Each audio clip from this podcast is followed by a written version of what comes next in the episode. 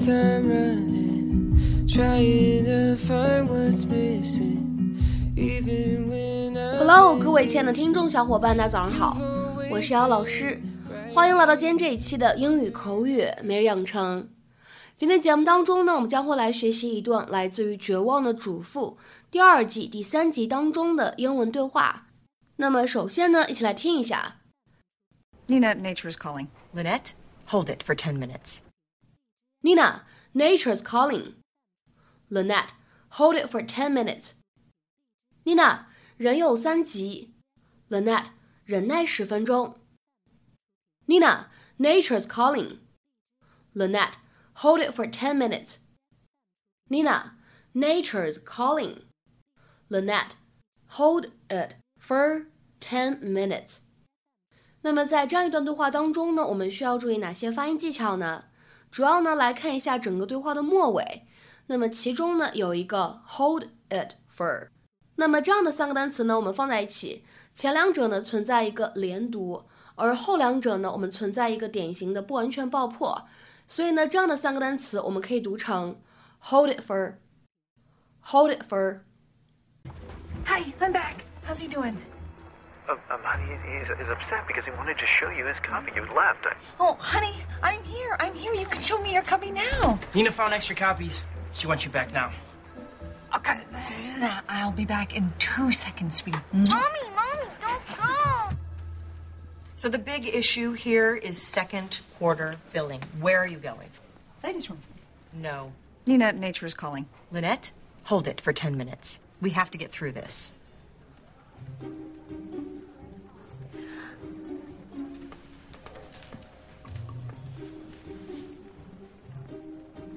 What I'd like to do is trade out the invoicing structure. Let's take a look at our graphs on page 10, please. Lynette had been struggling to balance her career and her family. She finally saw an opportunity to tip the scales in her favor. Clients with invoices on the shorter term campaigns. I say we bill on delivery. Yes! Bill on delivery. Yes! Are you having a seizure?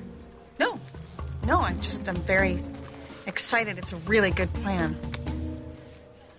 Yeah. Hmm. Now, what happened on the Berman account is that they were sent duplicate bills by Tina and Ron in accounting. And I'm not pointing any fingers, but Tina, Ron, about walking in and seeing all my lines lit up with disgruntled. Ow! Ow!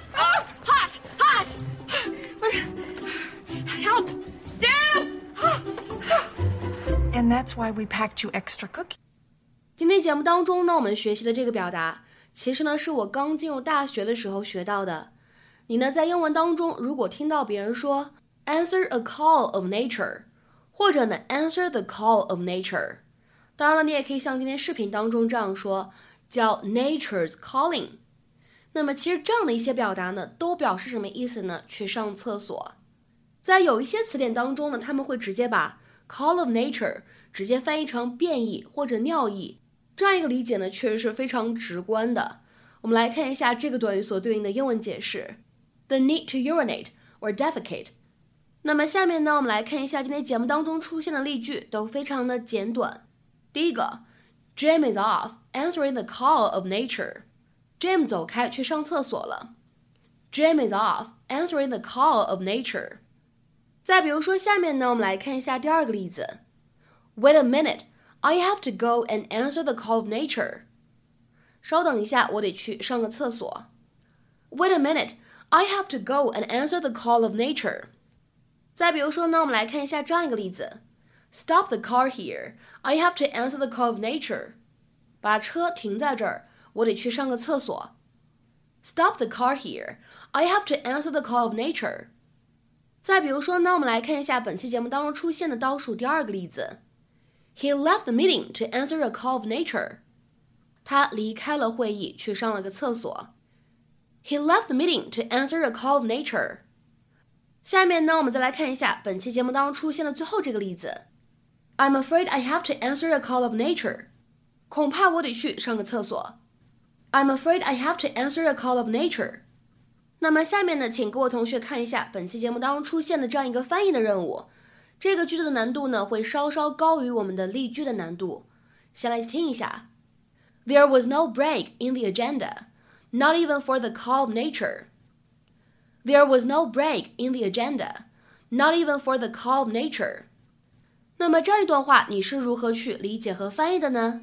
期待各位同学呢可以踊跃的留言。那么明天节目当中呢，我们再来一起学习新的美句口语。See you tomorrow.